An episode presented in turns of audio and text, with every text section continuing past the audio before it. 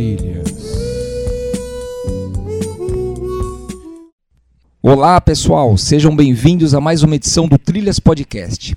Bom, para essa edição, cruzei o Atlântico para trazer a história de um selo importantíssimo para a linha e conjuntos beat, garage punk. E por que não dizer músicas curiosas e procuradas. Estou aqui com Edgar da Groove Records de Portugal para seguir essa sinuosa trilha conosco.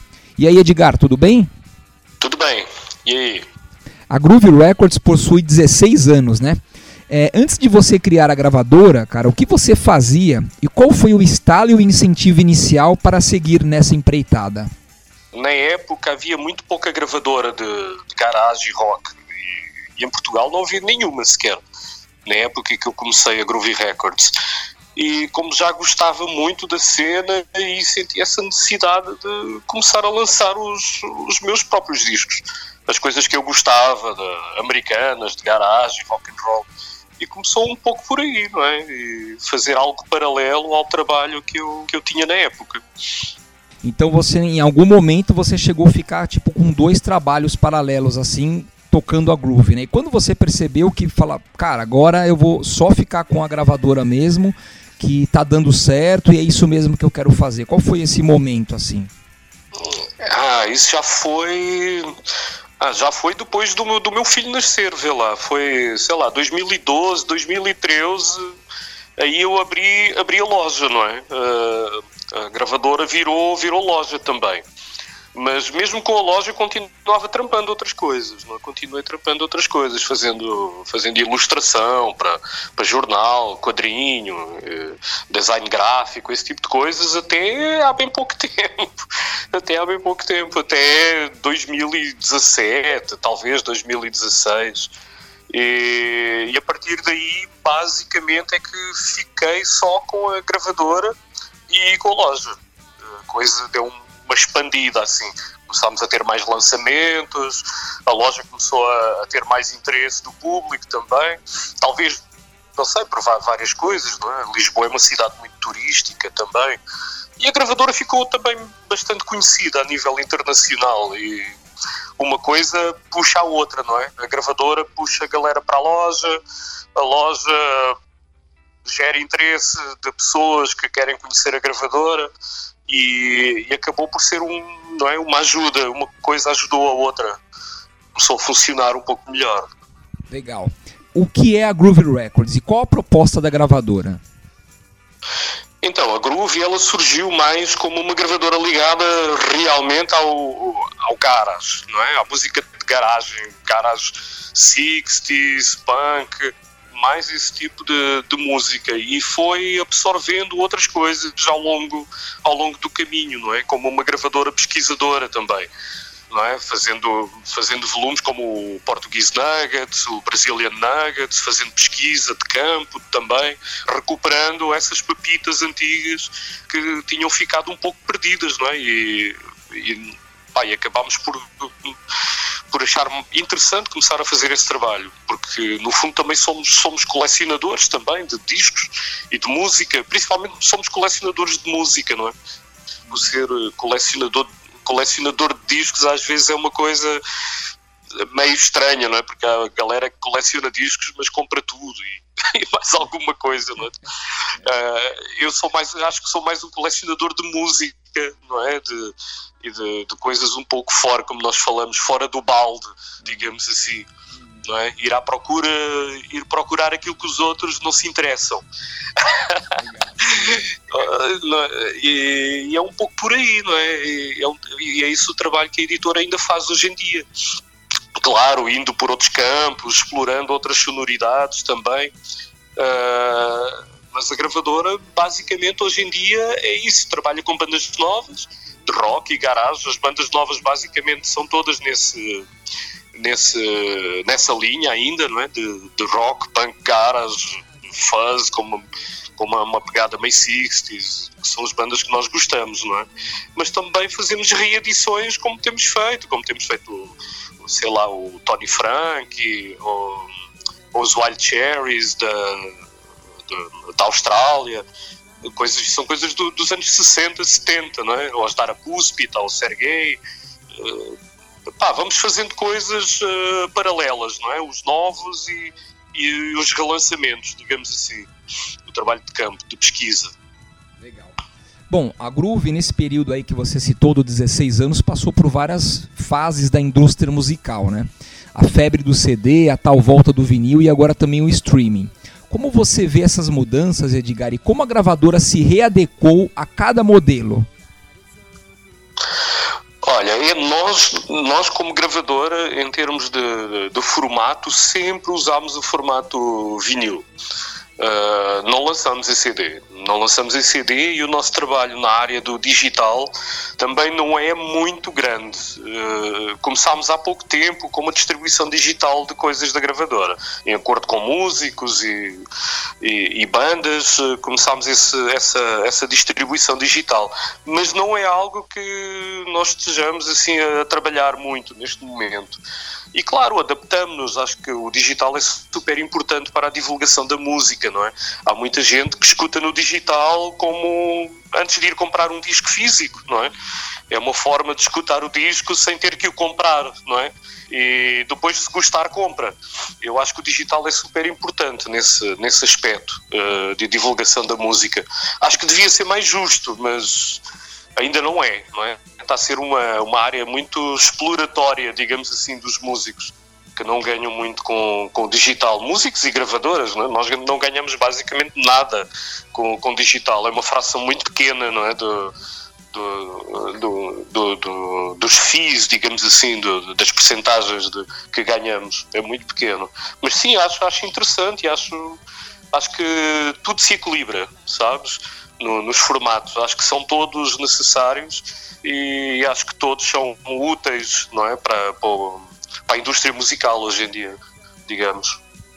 Legal. É, você citou o vinil, né, o lançamento de material físico. Obviamente, como eu sou um colecionador assim, como você citou aí, né, assim como você, é, é fácil entender por que lançar em vinil, né? Mas assim, eu queria ouvir de você, né?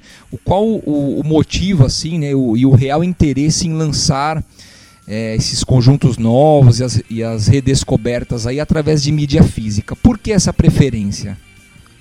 Eu acho que uh, tem, tem a ver um pouco com essa coisa do colecionismo também. Uh, eu vejo, eu vejo uh, o, esse formato físico como quase como um objeto artístico, não é? Uh, uh, o vinil tem essa, tem essa característica de ser algo bastante visualmente muito interessante e, e que você tira algum prazer do, do, do, do próprio manuseamento do, do, objeto. Não é? Uh, o que não acontece com, com, outra, com a maioria das outras, das outras mídias. Com o digital é impossível, não é? E com, e com o CD uh, é um pouco pobre, não é? Aquele objeto pequeno, por vezes mal cuidado, com aquele encarte meio, uh, como vocês dizem, meio fajuto, não é? Às vezes. E, e, é algo que não, não me desperta interesse, não é? Enquanto, enquanto colecionador e enquanto trabalho também, não é? eu dou muita importância à parte gráfica, não é? ao aspecto, à informação que vem no disco e é super interessante você manusear uma peça como um disco de vinil, não é? Um compacto, um LP, um gatefold, não é? O capa dupla. Uh, acho muito mais interessante do que, do que realmente o formato CD o aspecto musical, é pá, é assim, há discussões, não Uh, são, são posições de, por vezes, de audiófilos. Acho que não passa por aí. Essa coisa do som do vinil é melhor que o CD, o CD é melhor que o vinil, é pá, não sei. Uh, o que eu sei é que o objeto vinil é muito mais interessante do que o objeto CD. É só isso. Isso é, pelo menos na minha opinião, é. É, eu já imaginava, mas não custa perguntar até para colocar o pessoal na mesma pauta aí, né? E quando você fala de vinil é legal, porque é a mesma coisa de um livro físico, né? É, eu, por exemplo, adoro, sou um grande leitor aí, principalmente de biografias musicais e tal, e cara, eu, eu ainda insisto em comprar o livro físico, eu não, não me acostumo a ler livro digital assim, até porque às vezes eu quero sei lá, manusear, buscar alguma informação que eu marquei e tal. E a mesma coisa do vinil, né? Quando você manuseia, parece que aquela informação ela, ela entra em você assim de uma forma mais mais profundo e também mais marcante, né? E até que faz com que você se lembre depois daquilo que, daquela experiência que você teve. É um lance meio maluco aí. Talvez acho que só colecionador mesmo vai, vai entender, né? Cara, e, e dando um mote nessa, nessa, nessa pergunta, né? Você acha realmente, Edgar, que o disco de vinil está em alta ou na verdade nunca teve uma queda de procura e vendagem? Como que você vê o disco de vinil? É, o disco de vinil está, está em alta. Mas está em alta como? Eu acho que está em alta mais em termos de vendas do que em termos de qualidade. Sacou? Eu acho que realmente existe uma, uma, uma coisa meio moda à volta do, do, do, vinil, não é? Com a venda também da, daqueles novos tocadiscos, aquelas coisas horríveis que vendem aí em caixinhas de plástico, uh, que, só, que só estraga os discos, não é? Acho que as, as pessoas não têm essa noção, mas aquilo só estraga os discos. Aqueles Crosley, aquelas coisas, aquilo é horrível. O som é horrível. Nossa, aquilo é horrível. É muito mau o som. Aí sim eu concordo. Vai comprar vinil para quê? Para escutar naquilo? Ah, mais vale comprar, sei lá, um ficheiro digital para, para, ouvir no, no, no, celular. Porque é verdade, é verdade. E então o disco de vinil acho que ficou muito na moda ah, como um conceito, não é? Como uma coisa de quase um objeto de luxo pelo preço, uh, não sei, as pessoas gostam de, de, exibir os discos nas prateleiras, na sala, uh, e tornou-se um objeto meio que elitista, meio fashion, assim. E, isso, isso, fez crescer as vendas, mas fez diminuir a qualidade do vinil. Muitos discos que andam por aí nas grandes superfícies, como aqui, aqui na Europa, as FNAC, essas lojas da, da moda e de, e, e de massas, não é? Muitos desses discos que estão a ser reprensados agora, de jazz, de, dos Michael Jacksons e dos Bruce Springsteens e dessas coisas, são ter muito má qualidade. Muitos deles são retirados de, de ficheiros digitais como o MP3. Você escuta e, e caraca, você escuta, coloca o disco no, no, no toca-discos e e imediatamente você se apercebe que a compressão usada para fazer aquele disco é enorme. É uma qualidade muito, muito má. Claro, não, estou, não, não generalizo, não estou a generalizar, mas uma boa quantidade dos discos que estão a chegar no mercado agora uh, são assim, infelizmente. Infelizmente.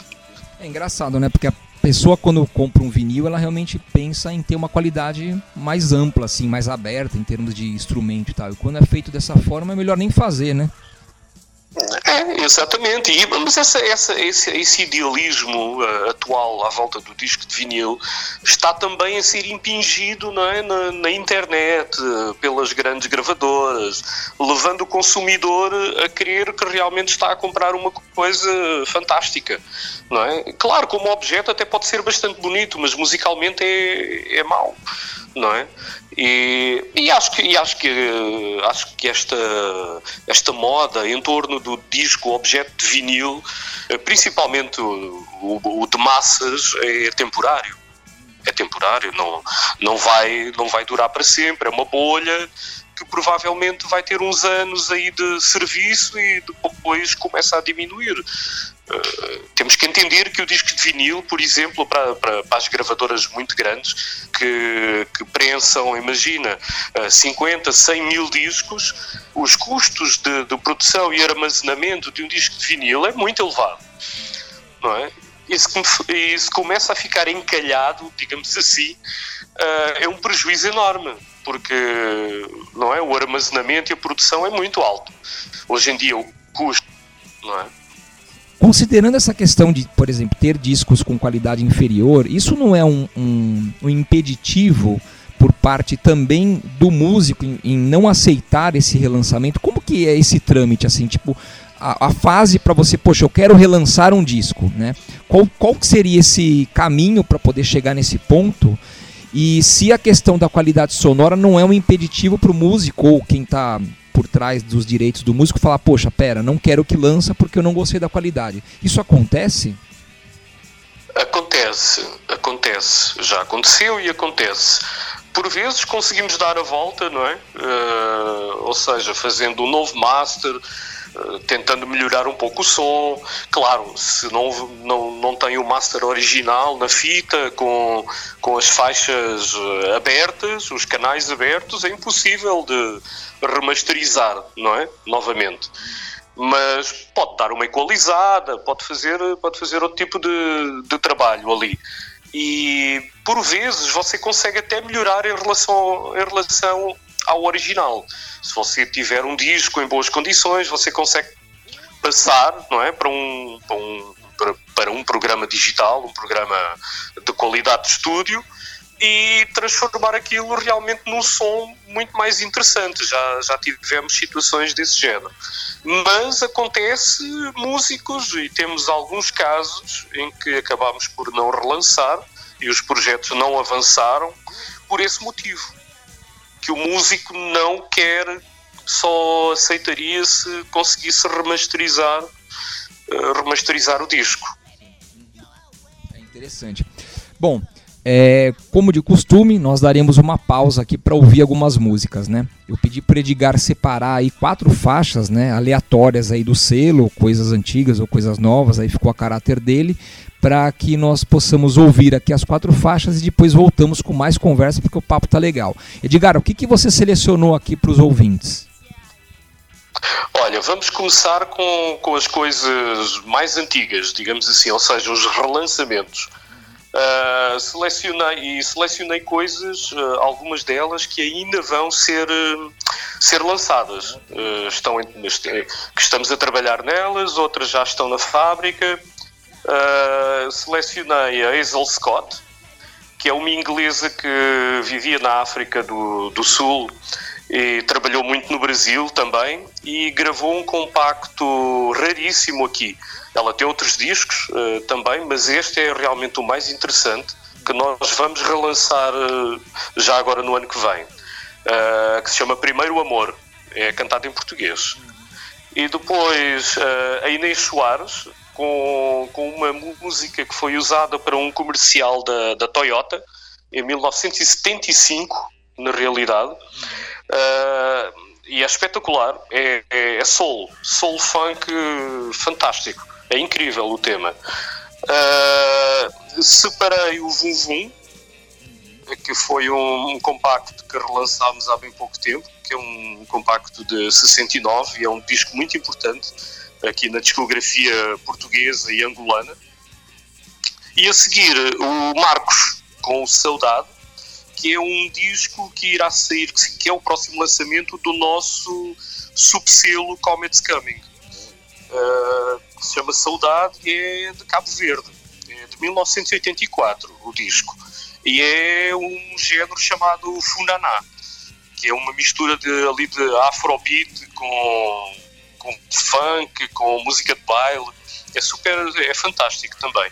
Esses são os primeiros quatro uh, a escutarmos agora. Legal, Edgar. Poxa, fiquei aqui até arrepiado aqui pelos temas. É, a Groove sempre trazendo novidades belíssimas aí, curiosidades ótimas, históricas, né? Porque não falar aí da parte cultural mundial. Então é isso aí. Eu já estou empolgado para querer ouvir aqui. Então vamos de música aqui no Trilhas Podcast e depois voltamos com mais bate-papo com Edgar da Groove Records. Thank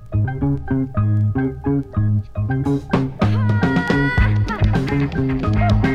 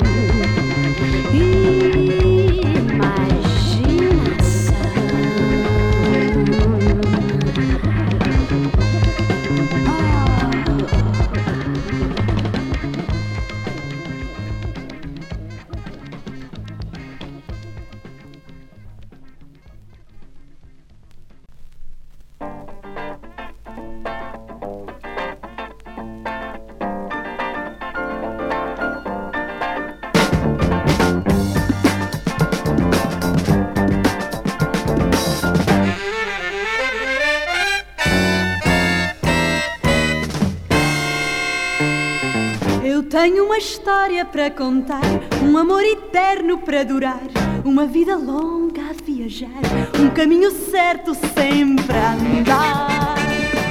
Estradas ou cidades, tanto faz, montes ou planícies é igual, todo mundo pode ser audaz, no Toyota é sensacional. É Toyota,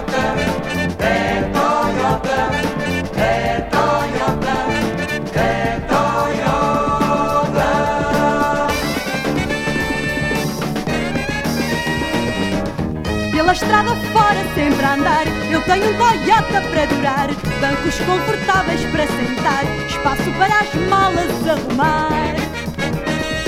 Espaço, rapidez, comodidade. Ele é uma seta em velocidade. Ele é tudo isto na verdade.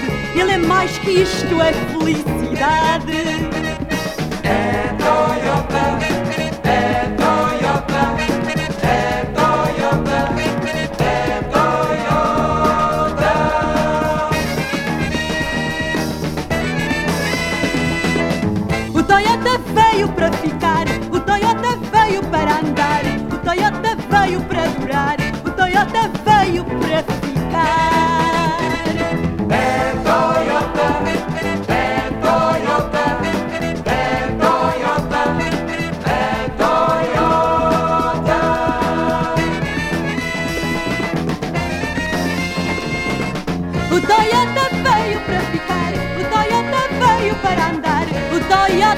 veio para durar, o Toyota veio para ficar.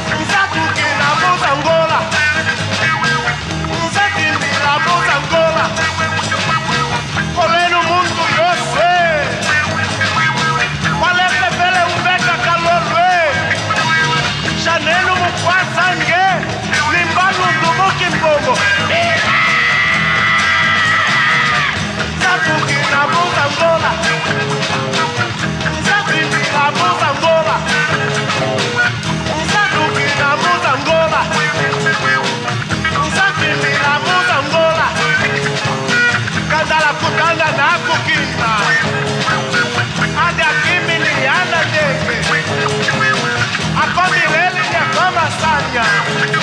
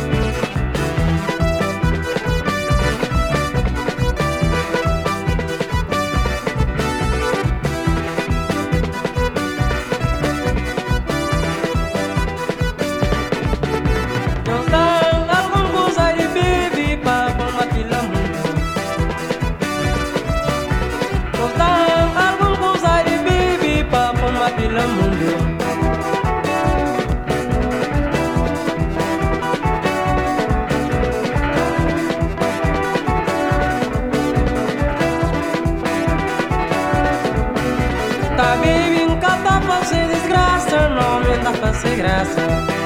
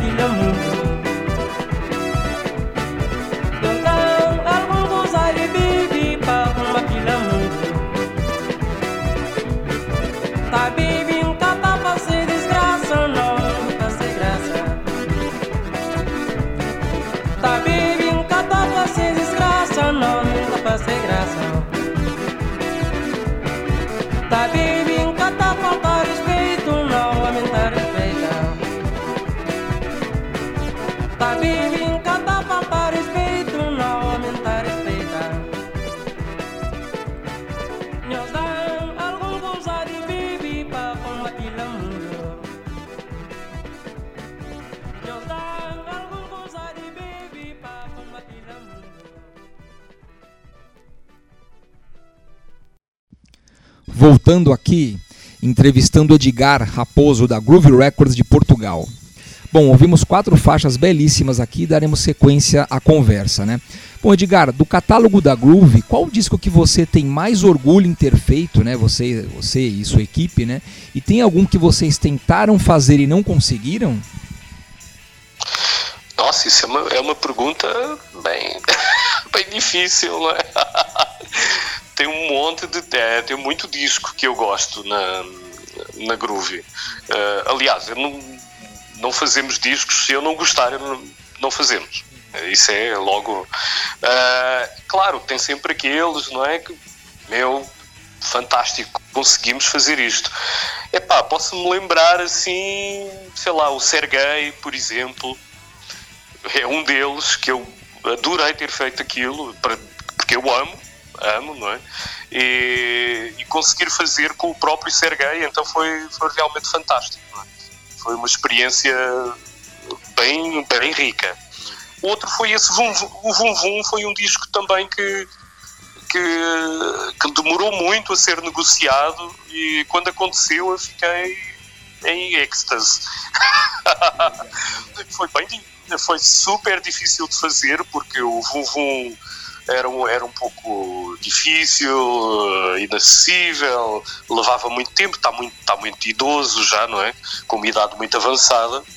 E, e, e então as negociações e consegui tirar o material dele, não é? E, a- e as histórias, as fotos, essas coisas levou tipo dois anos atrás dele. E ele mora aqui do lado da minha casa. é, mora aqui do lado, mora, sei lá, 10 minutos a pé da minha casa. E, e foi difícil. É. Outra banda que eu tenho muito orgulho que nós, que nós fizemos foi os suecos, os Crimson Shadows, por serem uma referência na cena garage eh, europeia, europeia e, e não só. Mas realmente são, são um ícone, não é? E conseguir fazer aquilo, meter os temas todos num disco e tirar aquilo tudo das fitas originais, que eu ainda conservo. Eu tenho as fitas todas originais dos discos deles. As, as masters, não é? As masters. Então foi, foi tudo tirado do master original, todos os temas. Foi fantástico esse trabalho. O que eu tenho pena de não ter feito, e, e é um pouco pelo motivo que, que falámos há pouco, que é essa questão da- das masterizações e dos masters originais, não é? E dos direitos, essas coisas todas, foi uma banda portuguesa do, dos anos 60, do final dos anos 60, início dos 70, que se chama Filarmónica Fraude. E foi um disco, foi um disco super importante em Portugal, meio revolucionário. E não é tanto pela música, porque é uma coisa meio folk, quase, quase psyche, não é? Mas é mais folk. É e mais uma onda meio Donovan com coisas portuguesas. E- mas, mas o disco é super importante. Foi uma- a capa, tudo, foi tudo censurado, não é? É, é um, é um marco na, na cultura musical eh, nacional, da cena pop, digamos assim. Mas por esses motivos, né, no- as brigas entre as grandes gravadoras e os músicos, e o pagou e o não pagou, e o master e o A master e o não A master, pronto, não conseguimos lançar o disco até hoje. Uh, por vezes ainda falo com, com algum dos músicos, mas realmente não, não deixam.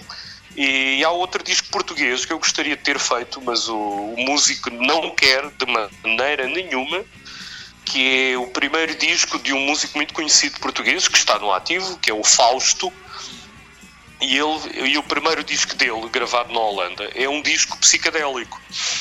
Ah, fantástico, brutal. O disco é muito bom. E, e e falei com ele há uns anos atrás ah, e ele pá, não quer nem morto fazer o disco porque ele não se identifica com, com aquilo, sabes? Eh, porque ele está noutra onda. Aliás, o que ele faz agora é muito bom também. É, é, é muito, é muito bom. Os discos dos anos 70, 80 são muito bons dele, fantásticos até. Mas ele não quer relançar aquele disco porque não se identifica com aquele género musical. Acontece, não, respeito total, é pá, não quero, não quero. Quem sabe um dia, não é? Ele deixa lá no testamento dele, a Groove pode relançar o meu primeiro disco. Uma surpresa, uma herança, né? Mas é uma herança, uma herança. É muito legal. Ô Edgar, você colocou um tema aqui importante, eu vou fazer até uma, um parênteses aqui, né? Pra muita gente que imagina, ah, ouvir disco, ouvir música e tal, perda de tempo. Isso, eu, eu- a parte da conversa que nós tivemos agora é o maior exemplo, né? Acho que as gravadoras que têm essa preocupação em fazer esse resgate, não é só o resgate pela música, o resgate pela história, né? Que passamos e que assim é, se perde, né? Quando você cria um livro ou até mesmo um disco, que na minha opinião um disco é mais legal quando bem feito, como a Groove Records costuma fazer entre outros selos aí, que traz o encarte, traz uma história, traz fotos, né? Poxa, você acaba tentando fechar uma lacuna, né? De informação que muitas vezes se perde e que muita gente tem interesse em que se perca mesmo, para não manter a história viva. Né? Então a importância da gravadora de lançamento de música antiga em, em discos novos, ela é muito mais do que muita gente pensa. Tá? Não é algo fútil, não é algo besta, é algo importante e necessário. Né? Bom, Edgar, o processo de descoberta e interesse né, em lançar esses novos artistas aí, que você também lança, né? Quais, é quais são os riscos e acertos que decorrem dessa, dessa busca assim, de artistas novos? Cara, tem, tem, claro, tem riscos. Primeiro, e, e nesta fase agora ainda mais, não é? Que estamos em pandemia ainda e não sei por quanto tempo mais vamos ficar neste, neste balanço aqui do, do Covid. Eh, epá, é importante que as bandas eh, toquem ao vivo, não é? Eh, porque é isso que faz vender os discos.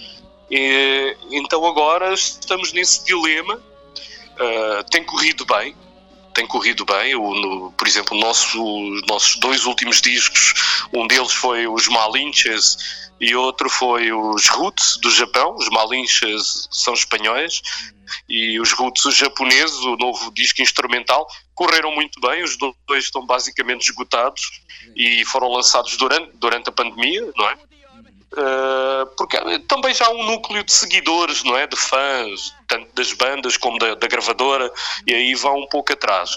Mas há um risco associado, não é? Porque nós agora vamos lançar uh, duas ou três bandas novas no ano que vem, bandas que vão lançar agora o primeiro disco, e estamos, estamos nessa expectativa, não é? Ver o que vai acontecer. Uh, as bandas até se mexem-se bastante e são ativas e têm tocado agora, quando possível, mesmo durante a pandemia. Mas vamos ver, vamos ver. Eu acho que vai correr bem, mas é sempre um risco. Mas faz parte, faz parte, faz parte do, do trabalho, não é? Esse risco. Edgar, para quem tem vontade de criar um selo musical como a Groove, né, que tem uma loja, que trabalha com itens mais físicos mesmo, quais as dicas que você dá considerando os erros e acertos do passado? Ai, cara, a primeira dica que eu dou é. pá, nem, nem avança. nem vai, né?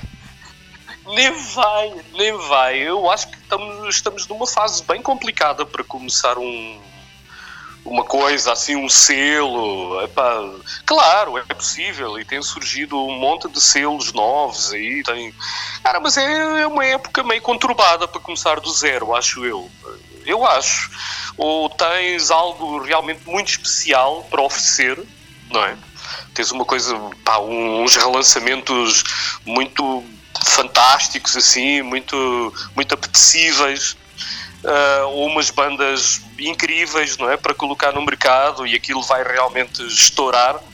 Ou então é um é arriscado, é arriscado, mas não, não desmotiva não. É assim, se quer fazer, pá, faz com como nós falamos, com amor à camisola, sacou?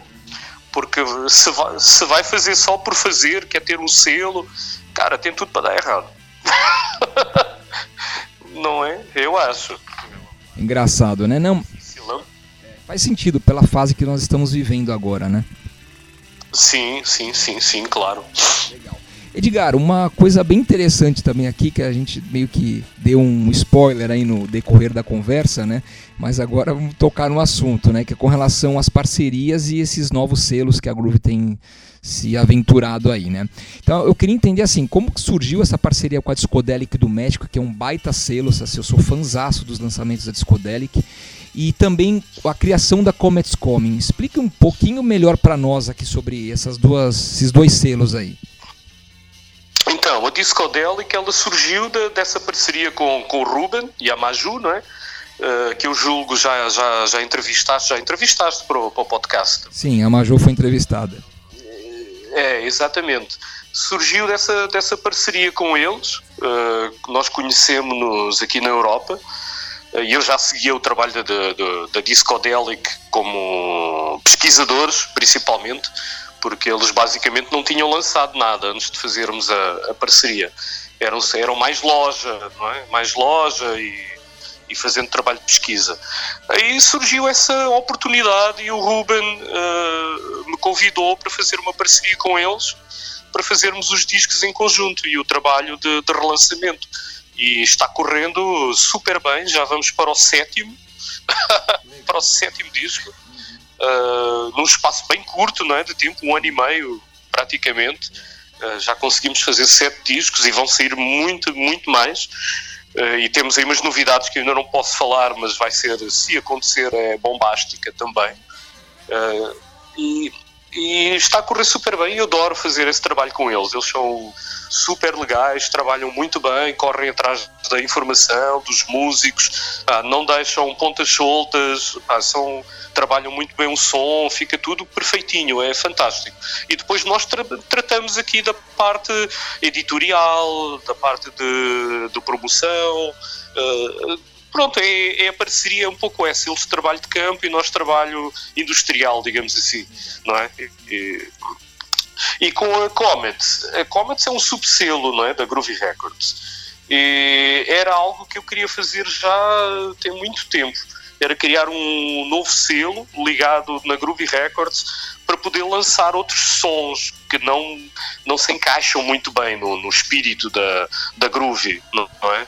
Ah, como, sei lá, coisas de música de vanguarda, ah, africana, jazz, free jazz, eletrónica, cabe um pouco de tudo dentro da Comet, não é? Ah, e então a Comet's Coming surgiu nesse com esse intuito, com essa, com essa vontade de fazer coisas eh, que nós também gostamos. Eu não sou uma pessoa estanque em termos de gostos musicais, não é? Eh, escuto tudo, do jazz eh, ao punk.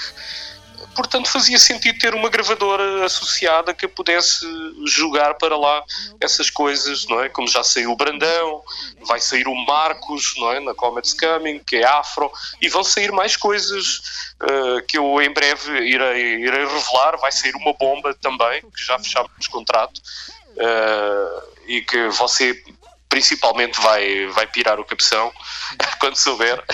É muito bom. É muito bom, é brasileiro, é uma, é uma coisa brasileira, mas eu depois falarei mais contigo sobre isso. É realmente interessante. E então surgiram, esse, surgiu por isso esse, esses dois trabalhos, né, essas duas gravadoras ou subselos e parcerias estão a correr muito bem. Bacana, é uma bela ampliada, né, no, na questão musical aí. Edgar, o que vocês fizeram na pandemia, assim, nesse período realmente que houve a pandemia, que tudo estava fechado e tal, né? Você usou o tempo livre para algum projeto ou algo relacionado ao colecionismo? Como foi esses dias para vocês aí? Claro, claro. Olha, surgiu a Comet's Coming. Não é? Esse foi um dos, foi um dos trabalhos. Uh, fizemos um website novo, lançámos vários discos, temos bastantes discos lançados durante, durante a pandemia. Alguns com Discodelic, Malinches, Roots, o Brazilian Nuggets 4 saiu durante o logo no início da pandemia e, e tirámos tempo para organizar um pouco as ideias, não é? Essa, essa questão dos subselos e o que vamos fazer no futuro. E eu acho que trouxe coisas positivas, sabes? Porque em tempos normais não conseguimos parar muito assim para pensar, não é? Às vezes, para pensar, para pensar o que devíamos pensar com tempo, não é? Ter tempo realmente para estar parado e refletir. E, e o momento pandémico obrigou-nos a, não é, a trazer a energia para baixo, sentar um pouco e refletir um pouco sobre o passado o que fizemos e, e o que poderemos fazer, não é? E, e eu acho que isso de certa forma ajudou, de certa forma ajudou. Edgar, o que você tem ouvido ultimamente? Quais as dicas musicais ou culturais que você pode deixar aqui para os seguidores e as seguidoras do Trilhas Podcast? Olha, eu neste momento ando a escutar muito, muito jazz, na realidade. Ah, estou a rever algumas coisas da minha coleção também, em termos de, sei lá, de rock psicadélico, coisas que já não escutava, sei lá, anos, há anos. E aproveitei para, para fazer um pouco essa, essa triagem também, tirar coisas da coleção, investigar um pouco também sobre outras coisas, talvez até com, com o objetivo de, de relançar também, não é? Eh, e basicamente estou a escutar, estou a escutar isso, coisas novas, mais algumas bandas de rock, talvez, não muito mais. Epá, com a loja, sabes que o facto tu teres uma loja e escutares música o tempo todo, o tempo todo, o tempo todo, está sempre um monte de discos, perdes um, um pouco o foco perdes um pouco o foco da- das coisas novas, o que vai acontecer. Meu, sei lá, passam milhares de discos pelas mãos todos os meses.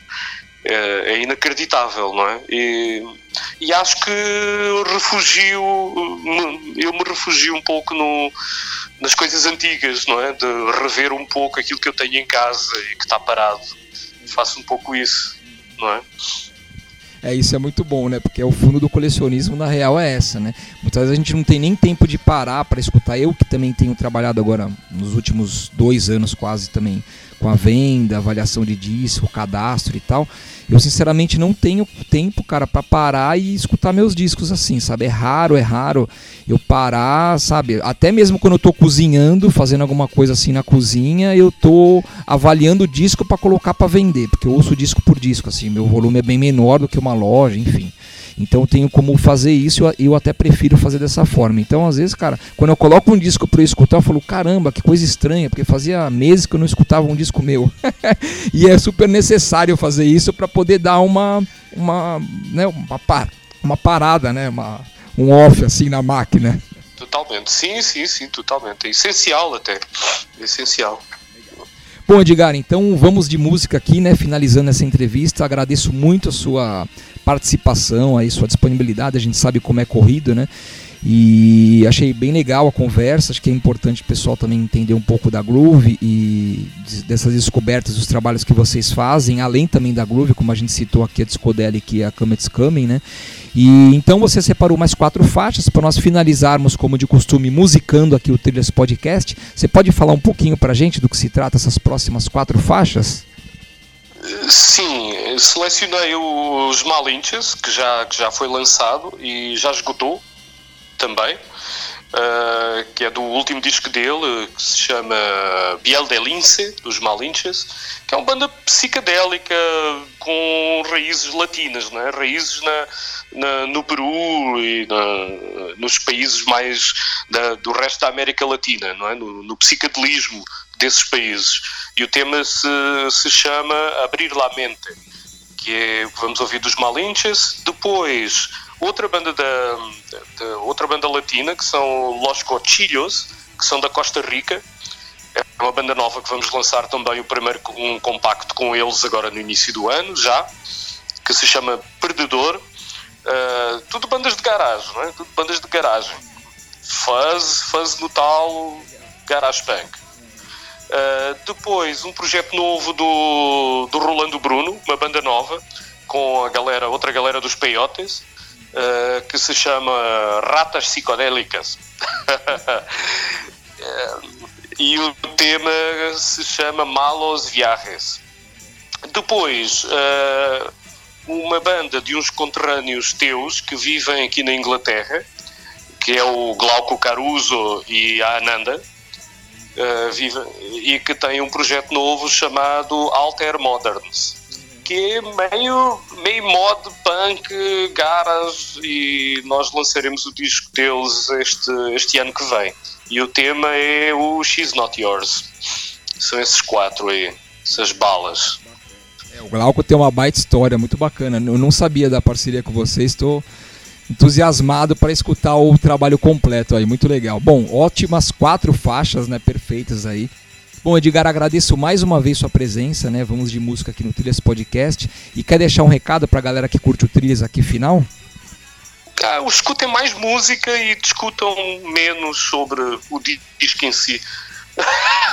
Ouçam música, escutem música. Né? Parem, com, parem com, a, com a frescura e do, do, do vinil e do CD e do Shopify, do Spotify, sei lá mais o.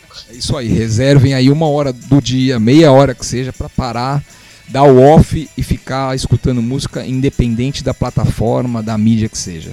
Muito bom. É isso aí, galera. Muito obrigado por terem participado dessa edição do Trilhas Podcast. Vamos de música e até as próximas edições. Um abraço, valeu.